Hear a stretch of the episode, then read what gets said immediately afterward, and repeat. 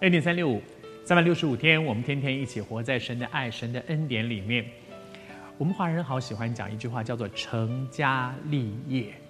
我们多希望孩子长大了可以成家，可以立业，可以有他自己的在这个社会上的一席之地，然后他可以有自己的事业、自己的婚姻、自己的家庭，去建造他自己的小世界。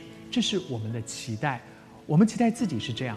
我们也期待孩子是这样，雅各的生命当中一定也是这样，他多么想要拥有一些他自己的东西。这就是为什么他一直跟他哥哥在斗，他总是觉得好像好的都到哥哥那里去了，为什么我总是次等的？两倍的是他的，剩下的是我的，呃，更多的是他的，少的是我的，呃。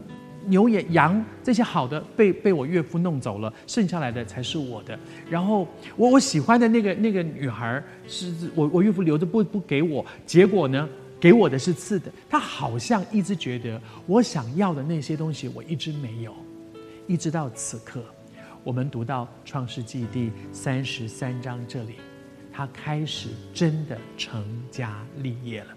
圣经上讲说，在那个地方，在苏格那个地方，他为自己盖造房屋，然后也在那个地方为这些牲畜这个搭棚，让这些牲畜不是只是放牧，开始有一个他们可以遮风避雨的地方。我们用我们华人最喜欢讲的话说，他终于在这个世上有自己的一席之地了。他终于有，我相信房子盖起来了，啊，棚搭起来了。他在那里看的时候，心中一定充满感慨，说：“我从小就是想要这些。”但是，他为什么会把他人生搞成这样？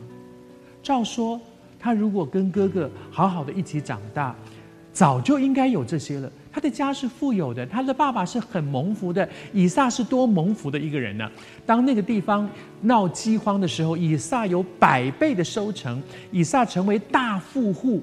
他的爸爸是拥有非常多，如果他不是为着一直跟哥哥争争争，他早就该成家立业了，他早就可以享受他应得的那一份的恩典了。